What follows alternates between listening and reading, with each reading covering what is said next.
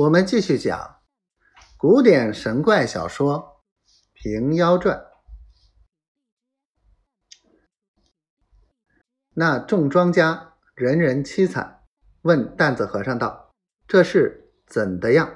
担子和尚道：“等邢大哥哭过了，再问老娘便知。”邢笑道：“我老娘年老之人，须是长老与我抛个明白。”担子和尚便把自家落水借数，直到打死了头陀。后面你家老娘与我说如此如此，这般这般，被细述了一遍。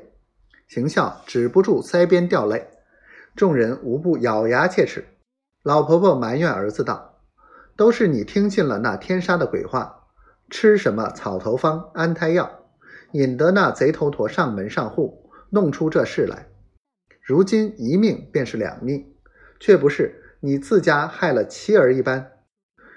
众庄家劝道：“老娘如今说也是无益了，且喜得遇到这位长老，报了冤仇，死者也得瞑目。只是如今林子里躺着一个，家里躺着一个，不是个道理，也该作速计较。家里有米吗？可煮些饭来吃了。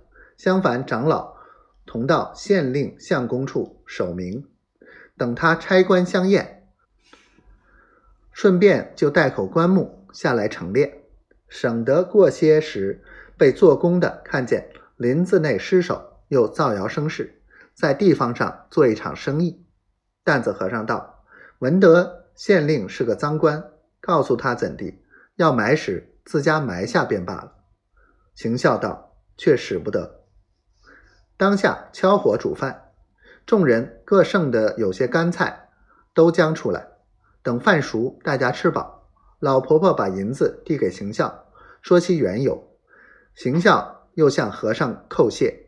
众人道：“也要老娘去走一遭。”行孝安排个羊头小车，叫老娘坐上，锁了门，央一个相后的庄户同推着车。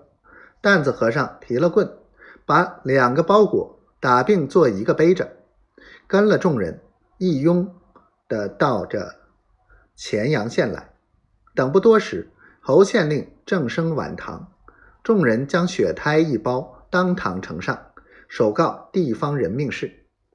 县令把一干人逐一审过，录了口词，当委县尉一员下乡相验。到次日晚堂回话无益。官批：石头陀系无忌游僧，所犯虽重，以死不究，其师责令地方埋弃。